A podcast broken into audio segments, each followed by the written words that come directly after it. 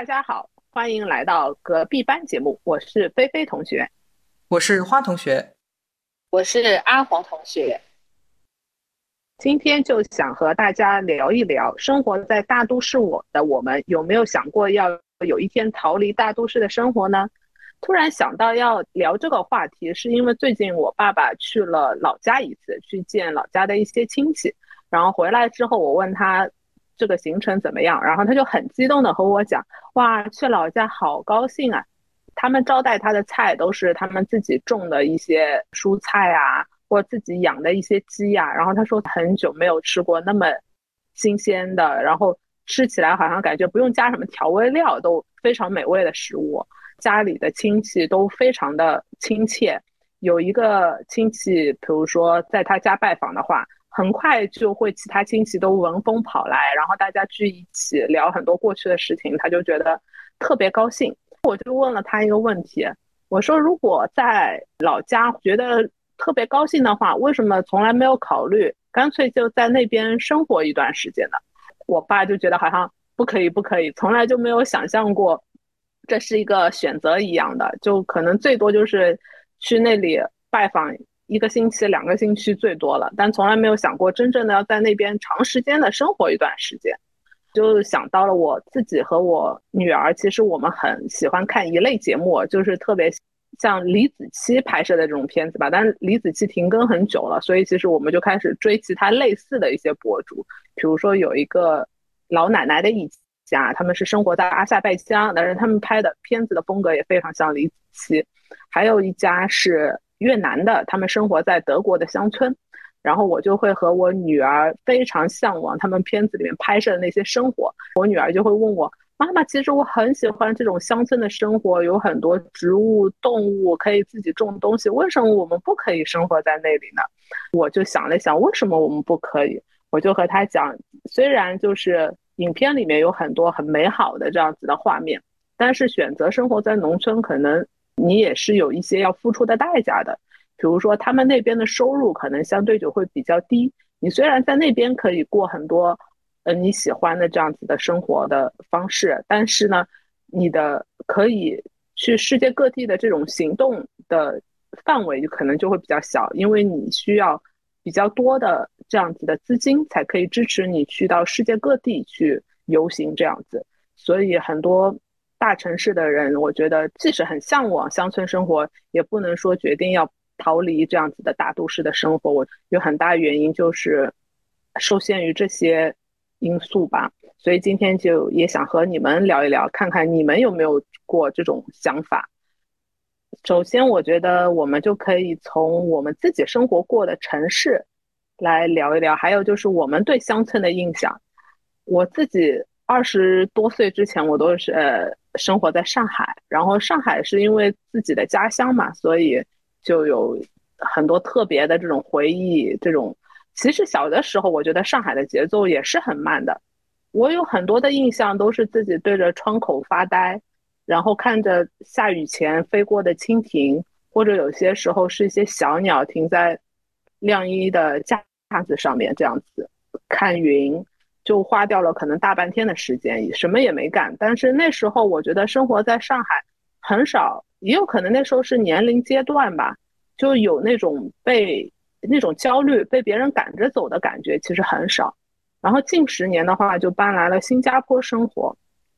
新加坡的生活，我觉得相对于现在的，或者我刚离开上海的那时候的那个上海的感觉的话，其实节奏还是相对慢一些的。比如说，我十年前搬来这个社区的话，这个社区附近的很多环境啊、商店、建筑，这十年其实都没有发生什么改变，还是生活节奏比较慢的。但是像其他大部分的大都市一样，我觉得还是会有很多焦虑的因素。当你生活在这个城市里的时候，你还是时不时的会有一种，你如果这几天都所谓的躺平了。你就会有点焦虑，自己好像落于人后的那种感觉。对于乡村的印象的话，我觉得就只限于自己去去旅行的时候的那些见识了。但是我觉得旅行和你真正生活在乡村是非常非常不同的。你可能只会看到它山好水好的那一面，然后也是住的比较好的一些住宿的地方，没有真正的和当地人一样的生活的这种体验，所以对乡村的体验我就觉得是非常少。然后不知道你们的经验是怎么样？花同学，你要么先说一下。那个，我听到你分享的你爸爸的那个故事，我的第一反应就是爱吃鸡跟爱养鸡是两回事。就对我来说，如果是走地鸡，当然会很好吃啦。但是，呃，养鸡就是另外一个故事了。特别是比如说，你每天早上会被鸡叫声给吵醒，闻鸡起舞，那对我来说就是一件比较痛苦的事情了。而且反而一个有趣的事情是，我现在在呃南加州，然后如果我们在南加州想要买到走地鸡的话，其实小城市反而买不到，是是在大城市才能够买到，因为大城市它才有更多的这个。大城市它才有更多的消费者，然后才会有这个东西供应。在小的城市，可能消费者反而不够多，所以它就根本就没有这样一个东西去供应。如果要吃新鲜的走地鸡的话，可能真的就是要靠自己养了。那对我来说，我我无法想象自己会养一只鸡，因为我之前连养仙人掌都给我养死了。所以我觉得乡村生活的话。至少我没有到现在为止，我没有真正的说可以享受那一种种花、种草、养鸡、养鸭的那一种生活，而且我想象不出来，我可以就是有这样一个画面，然后自己身在其中吧。然后我自己呃，从小也是在大城市长大，然后搬了很多个城市，都是大城市，包括现在，哪怕我觉得我现在住的地方很乡下，但是其实根据我队友的那个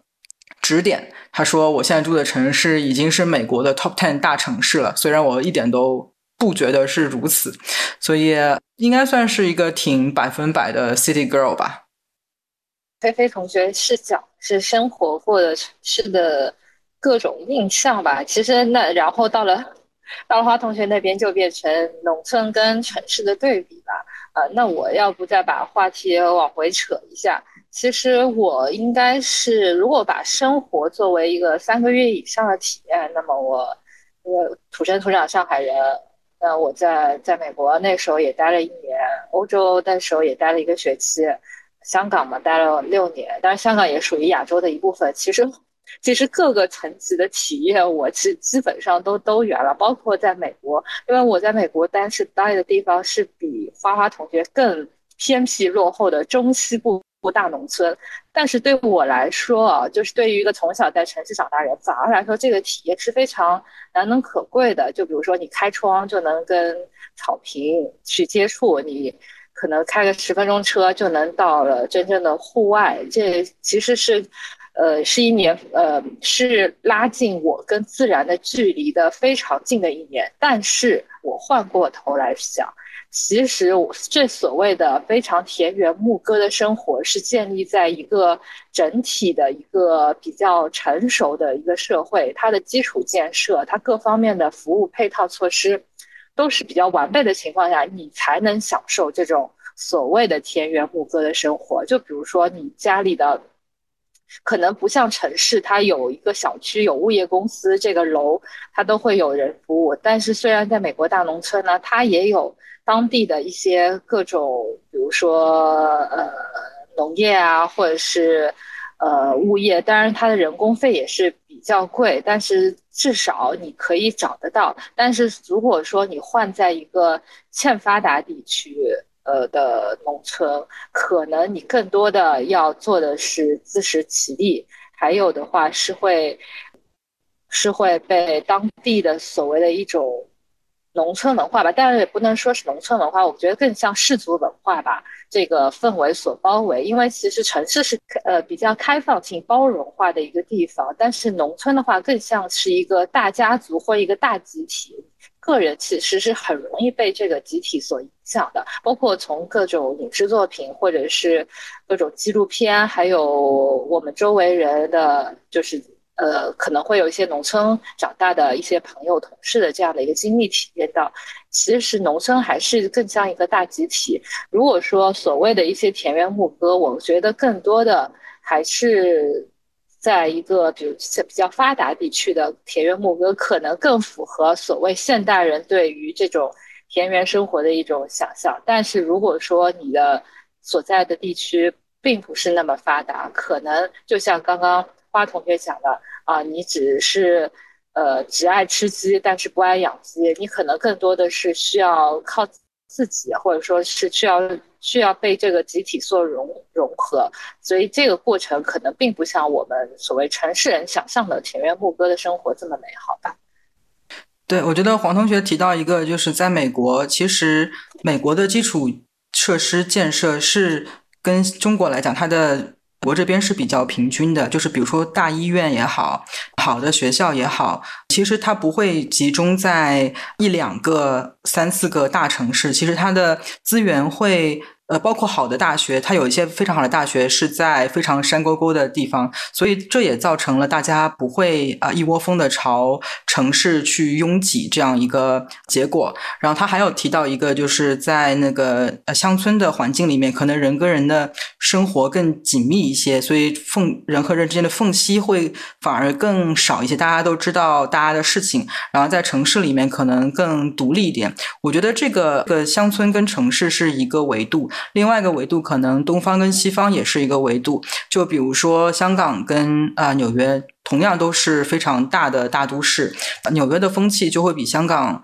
开放很多。就是我觉得以前在香港待的时候，会感觉到整个呃城市的风气是大家都很希望能够融入其中，而不会非常的而不会非常的追求标新立异。比如说我们当时。呃，我做学生的时候是流行一款那个 Vivienne Westwood 的那个手机链，然后后来那个我工作的时候是有一段时间非常的流行 LV 的一个斜挎包，然后甚至到后来有一段时间流行呃英国的一个牌子的英国的那个 Harrods 百货公司的一个小的那个 tote bag，和有一阵又会流行曼谷的有一个可爱风的一个小包包，然后每当有一段马路上。每个女生都在用那个同一款包，真的是，是吧？是吧？我一说黄同学就知道。新加坡也流行那个时候。对，就他们 呃，当然流行就会很多人去使用，这个本来是一件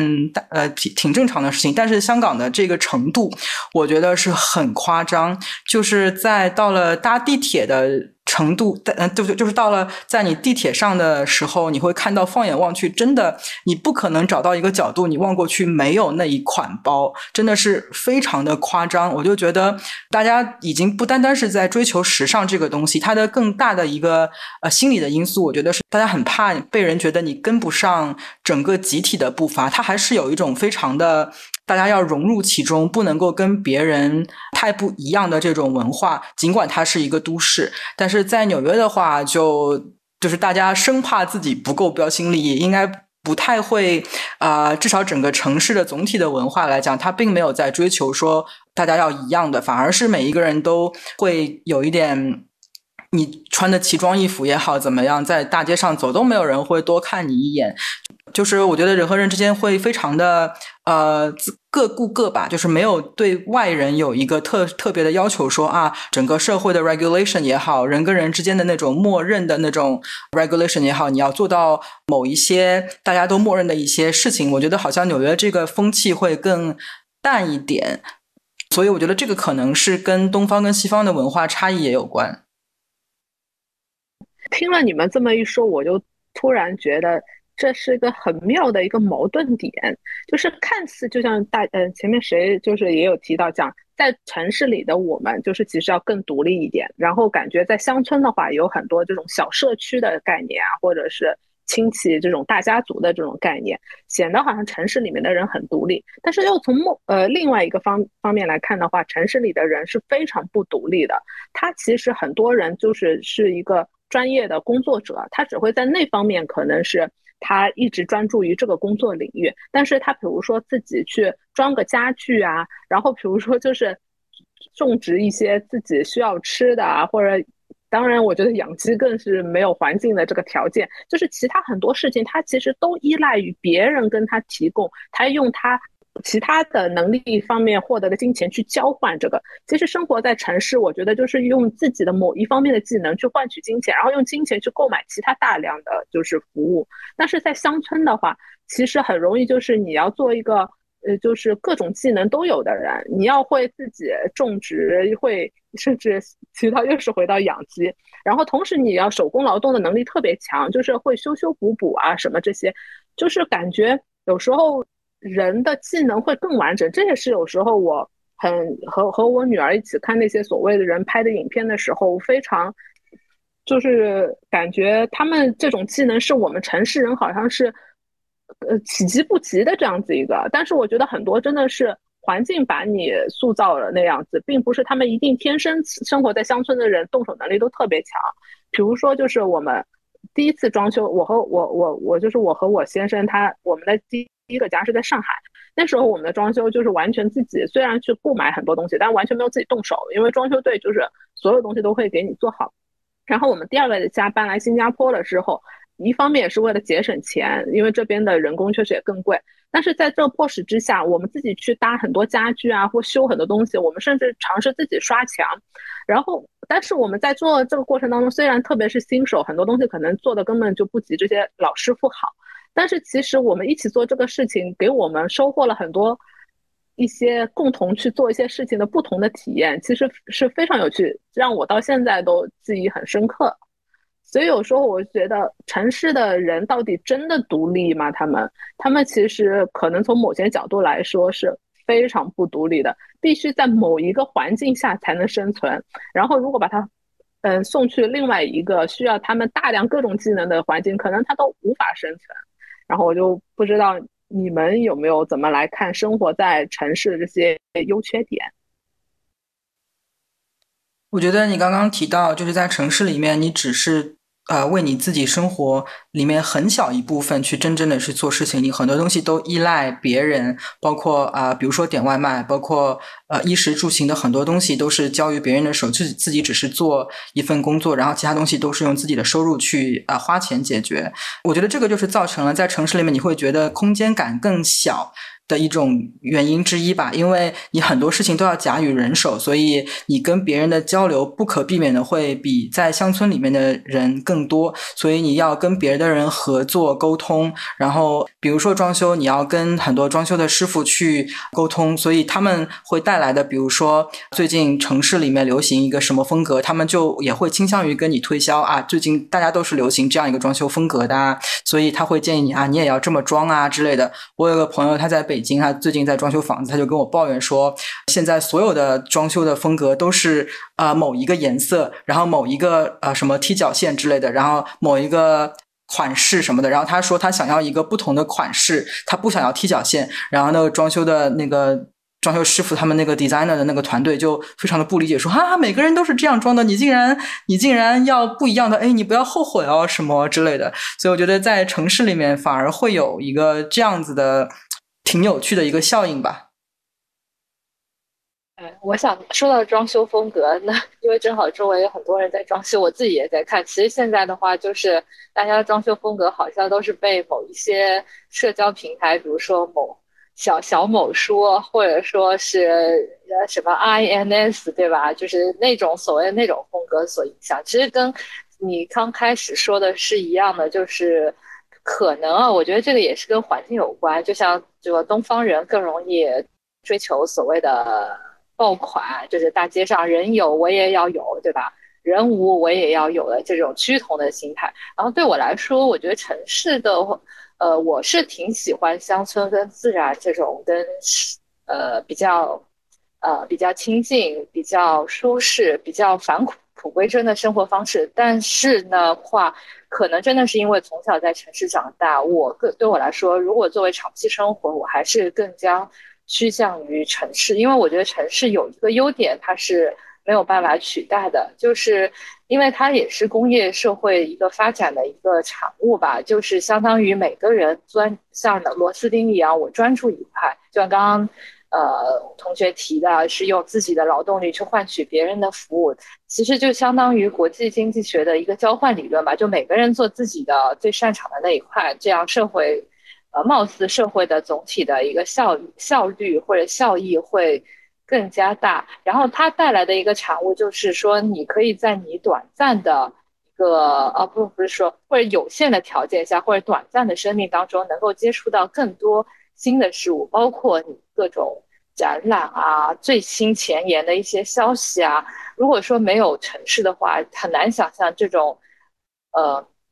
资源或者这种呃人力啊，但人力也算是一种资源吧。主要是资源信息能够高度集中化在一个地区。那如果说你在乡村，你可能要通过呃，对吧？只有互联网，当然以前可能还没有互联网，你可能接不到这个世界上比发展比较快，或者说某一个领域大家比较集中的一个机会。但是在城市，你可以比如说参展啊，或者是。有各种各样的机会啊，包括所谓的医疗条件，这个其实都是我觉得是极具人类的一个所谓先进文化的一个整体的一个资源包吧。我觉得这点优势真的是农村生活所替代不了的。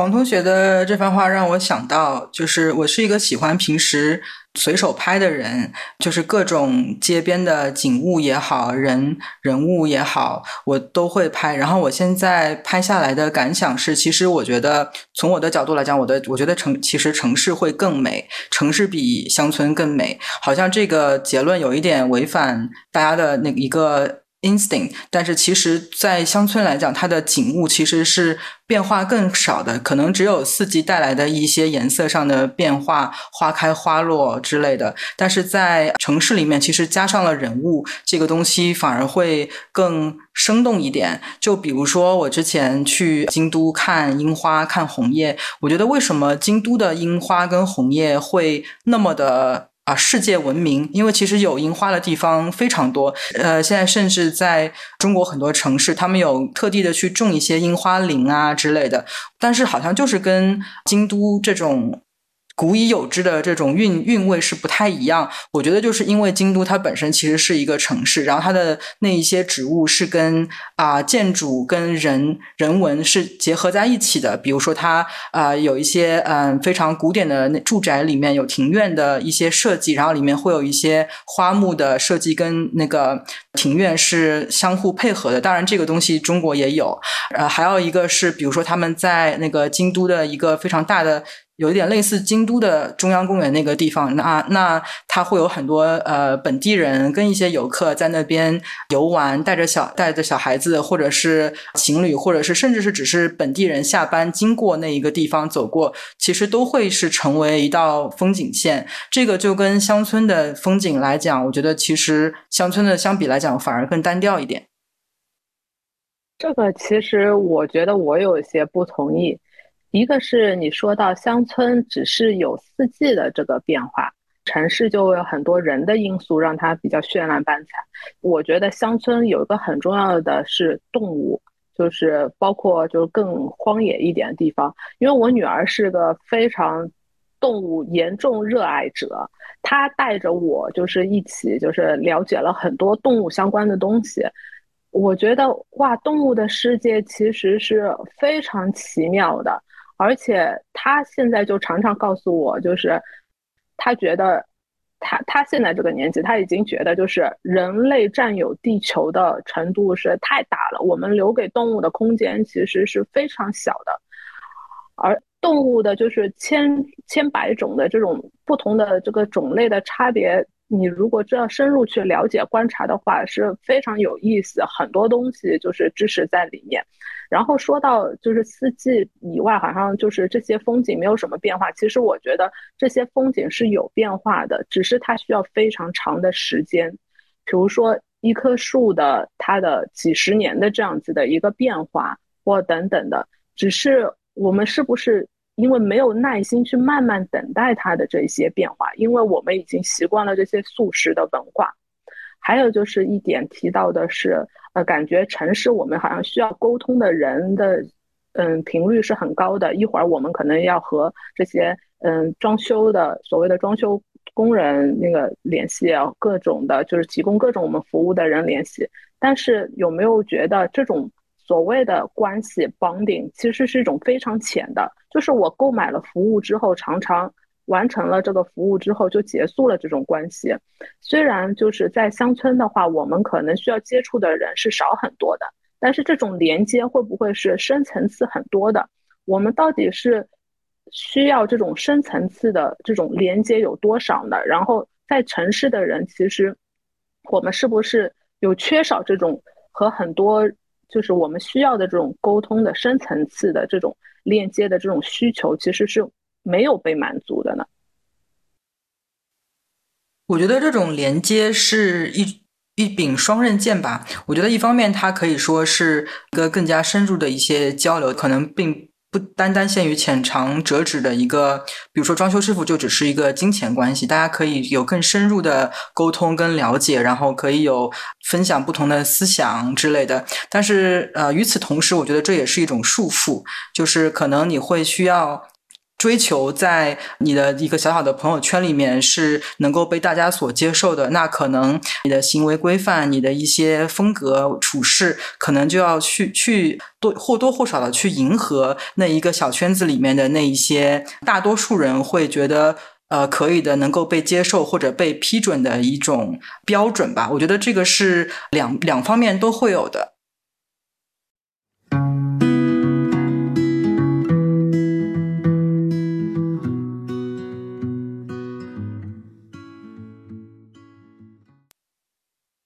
那我觉得好像听下来，我觉得你们两个如果问你们是不是想要逃离这种大城市的生活，应该答案都是不是的，对吧？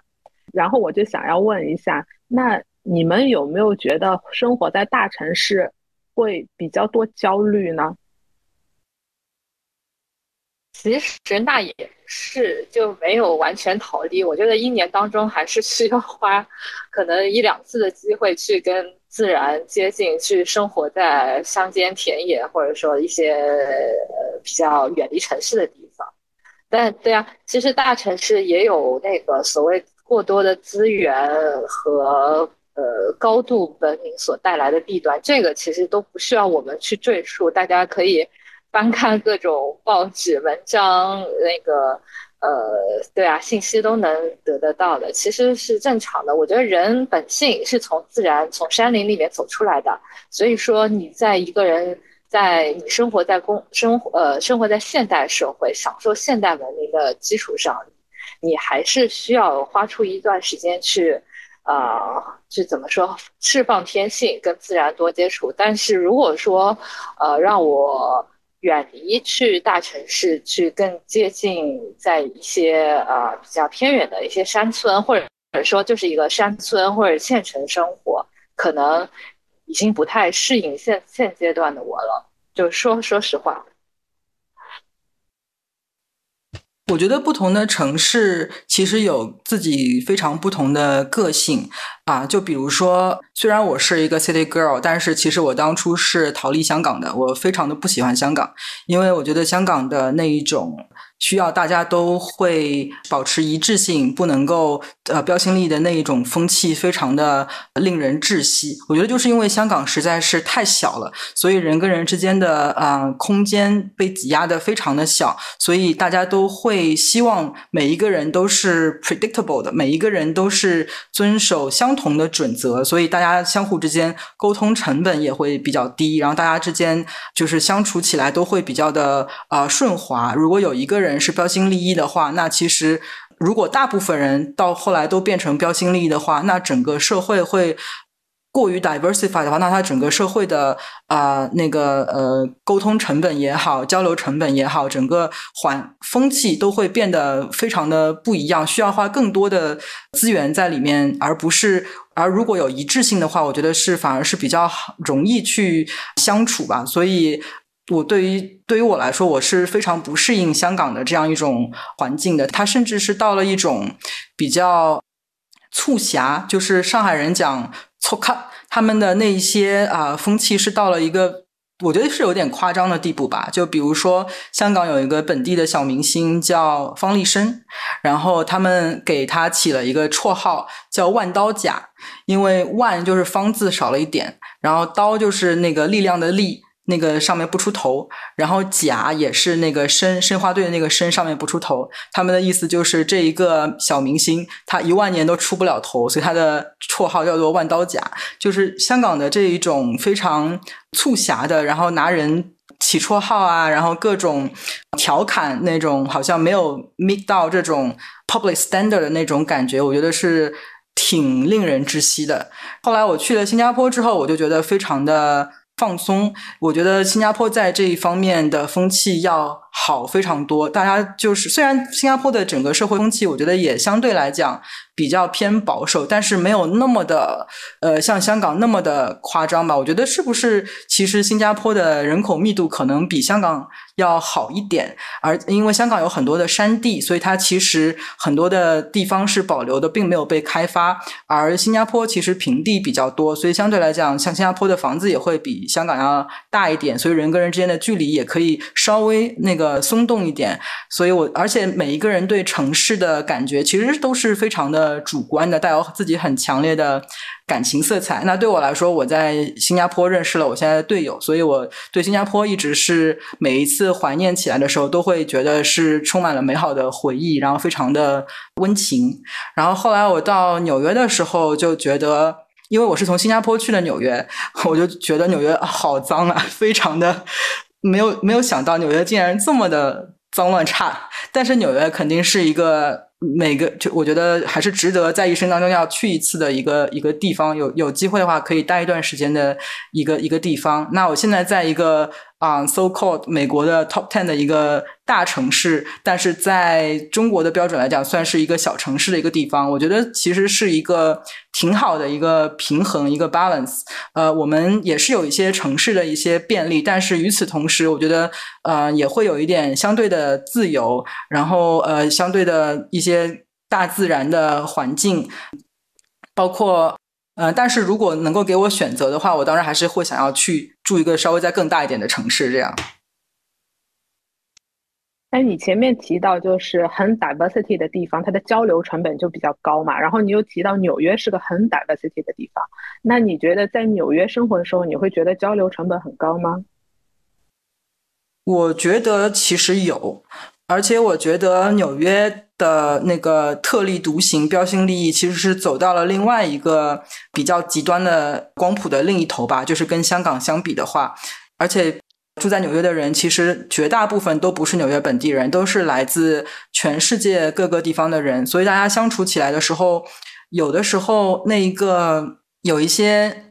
有的时候需要非常的小心去判断有些事情是不是 cross the line。就比如说我在纽约的时候，有一次我去一个类似于 Zara、H&M 那种店里面去看衣服，然后他有一排衣服，我想问他说有有没有这一件同款是不同颜色的，然后那一个店员就直接跟我说说他只负责这一排，他不负责其他排，然后我当时就震惊了，我就觉得说。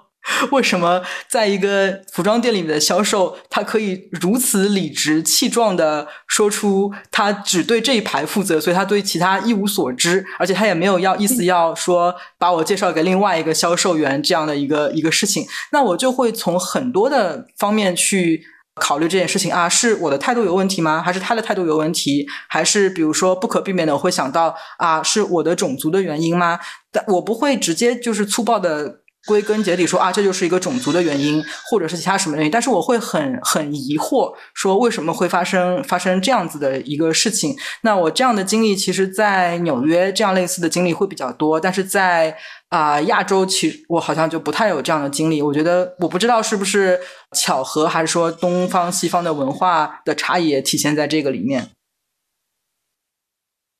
那阿黄同学，你还在欧洲之前就是交流过？一个学期，你有没有什么这种感觉，在那个城市或地区特别的这种一些事情的印象？哎，欧洲的话，因为它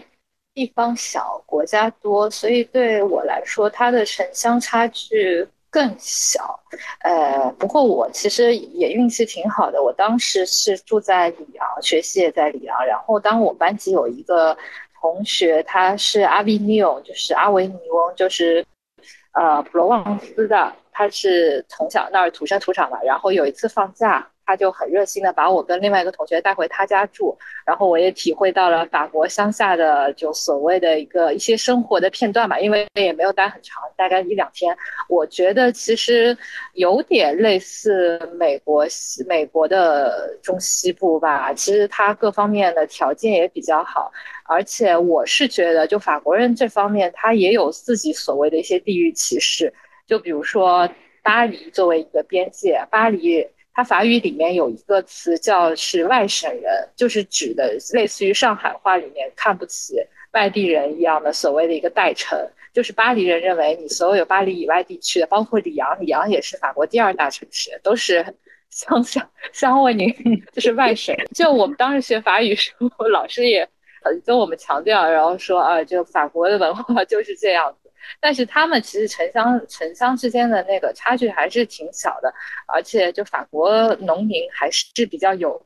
钱的，所以我觉得对他们来说，在无论你是生活在城市还是生活在农村，可能对于年轻人他的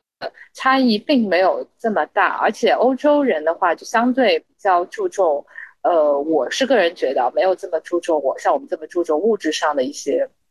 所谓赚多少钱或者社会地位，他可能更多的是觉得自己的自己开不开心。那说的白一点，自己开不开心；说的高大上一点，就是精神层面的一些满足。比如说他在呃乡下，他有他有自己的生活来源，他还能随时去城里，因为欧洲的那个公共交通也是比较发达的，而且他们最主要是城乡差距小，所以说我觉得对于他们来说，其实各方面的。选择都是相对还是比较平均的。我那时候去欧洲旅行，我印象也是很深的。他们就是火车，就是有点像就是有轨道的巴士这样子的吧。其实你是可以生活在很小的一个城市的，这个城市可能就一两个路口，然后你其实上班上学可能都可以直接就是当天的很多火车，因为它其实根本有时候常常没有一个站的概念，你就是一从路上一脚就可以。踏上那个火车了，就是你也没有检票什么的，然后你你就坐着火车就去上班了，而且常常他们还带着自行车，自行车就是骑前后就是最后一公里几公里，或者他们还会故意早下火车，然后就是为了锻炼身体，然后骑多少公里的那个，所以就把就是通勤，然后运动，然后都可以结合起来，然后你生活的环境可能是在一个乡村的地方，但是你也可以享受到。城市的这些所谓的就是工作机会啊、医疗啊、学校等等的啊。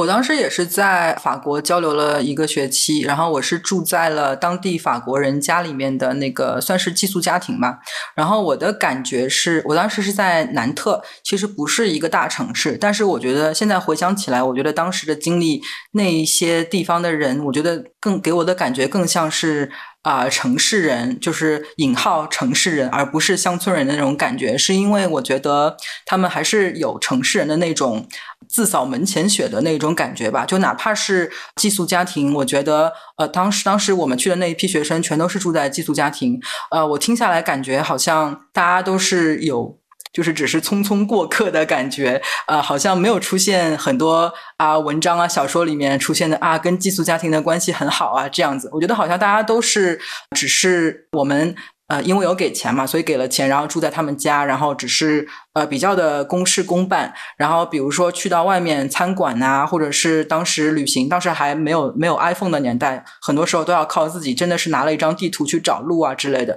然后我们当时的法语也不是特别好，呃，就感觉嗯不不会觉得有特别的。被热心招待，或者是被热心的指点的那一种感觉，我不知道是不是我的运气不好，还是怎么样。所以我的我的我的印象是，其实那一边的人呢，给我的感觉还是更城市化一点，自顾自一点，而不是有那种所谓的乡村温情的感觉。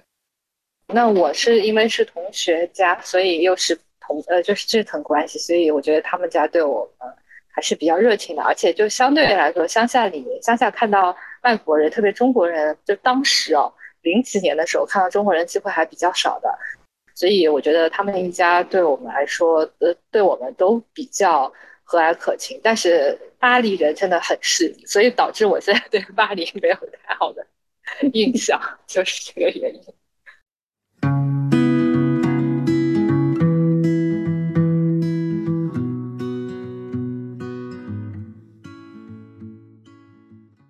最后我就想要问大家，就是有没有想过，如果不受任何客观条件的限制，比如说是甚至不受自己是，比如说是一个中国的一个背景等等的这种。限制的话，你们随便选一个地方居住的话，或是会是哪里？然后这个问题我也问我自己，想了好一阵子之后，我就觉得我有点贪心，我觉得我很难给一个具体现在的这个地方。我更希望就是现在，因为生活在城市嘛，我觉得也是因为需要这里的工作环境啊、教育环境等等。但是等到我觉得我没有那么就是需要花时间在工作和孩子教育上了之后。我希望是有几年的时间，可以就是游牧民族一样的，就是，呃，生活在不同的地方这样子。而且那时候我我就是希望有一个可以就是 remote work 的这样子的一个工作的方式吧，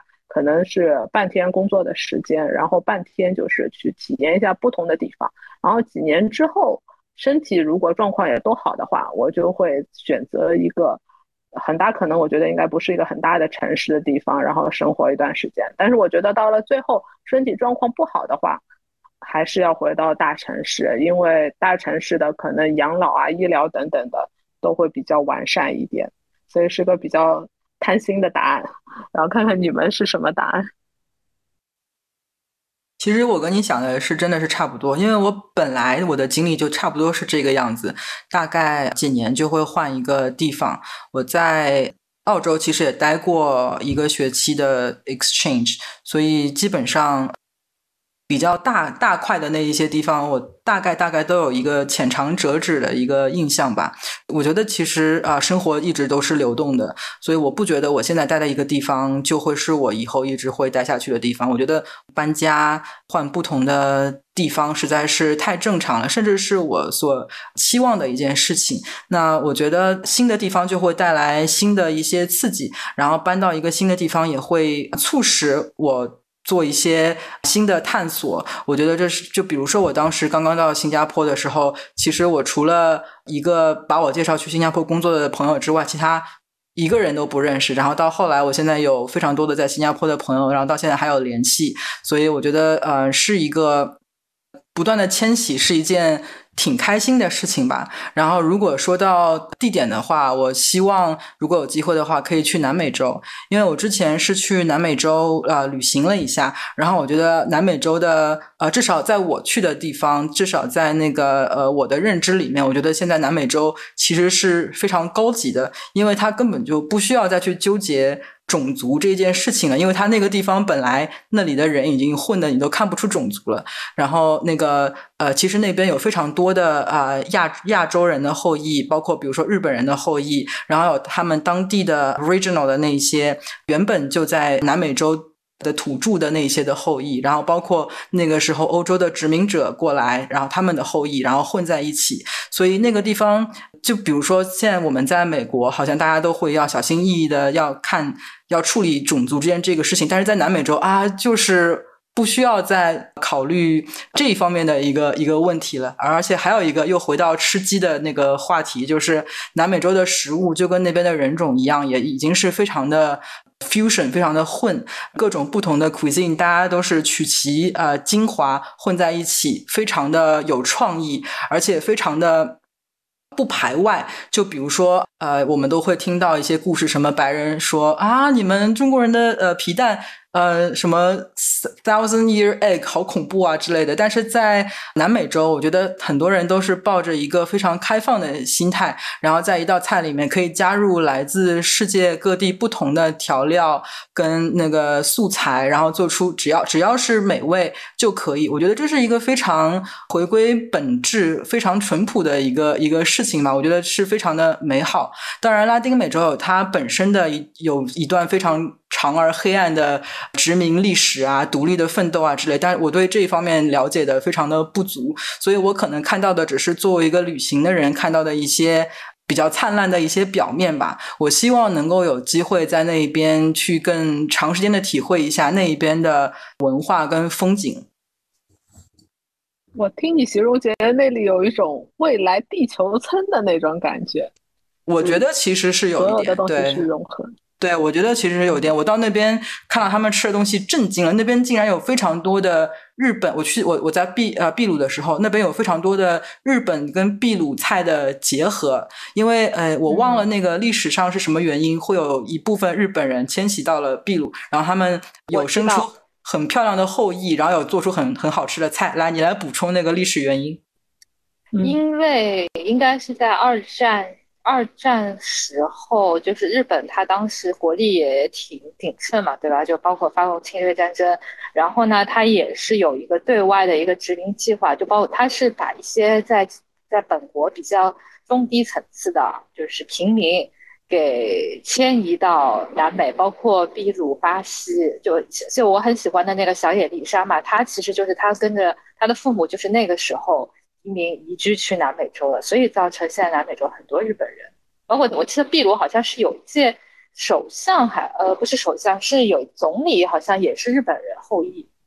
我的确是觉得那一边现在已经到达了一个非常中西融合、万物融合的一个境界。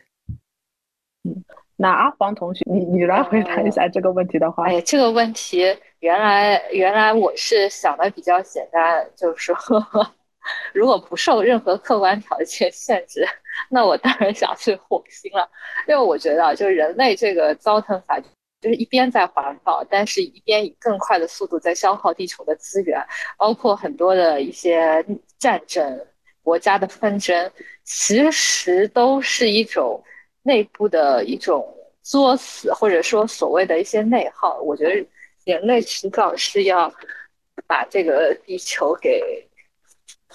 糟蹋完了，所以呢，我觉得其实马斯克也是对的，但站在现在这个角非常初初级，就已经开始规划他的航远呃，就是航呃外星计划，这是非常正确。如果对我来说不受任何影响，我我想去火星生活，但这个可能在我这一个年代，我觉得它实现的几率。非常非常小，几乎相当于零。那对我来说，可能比较现实的话，我会想到我退休去一些二线城市，就呃很早以前就类似像杭州，或者是我前不久刚去过的青岛。对于这些城市来说，它的整体的发展水平也还不错，有城市独特的资源，关键是它的。城市生活更加的放松，然后它的城市建设也有很多很多绿植，它也有城市的优点，也有一些所谓小城市的一些优点，大城市小城市融合的特别好。我觉得这个对我来说可能现阶段比较现实吧。对，然后如果说的在这个层次高一点的一个远景，因为你也说不受限制嘛，我是希望去北欧居住的。因为北欧是目前对我我整体来觉得是男女平等，就整个社会的福利相对最好的一个地方。我也是希望我这个人可能也是比较理想主义者，我觉得这个是应该是人类将来发展的一个比较好的一个呃模式，或者说是一个所谓优等生。所以呢，特别是女性在北欧地区的地位也相当高，所以我觉得如果说有机会的话，我真的是很想。很向往去北欧生活。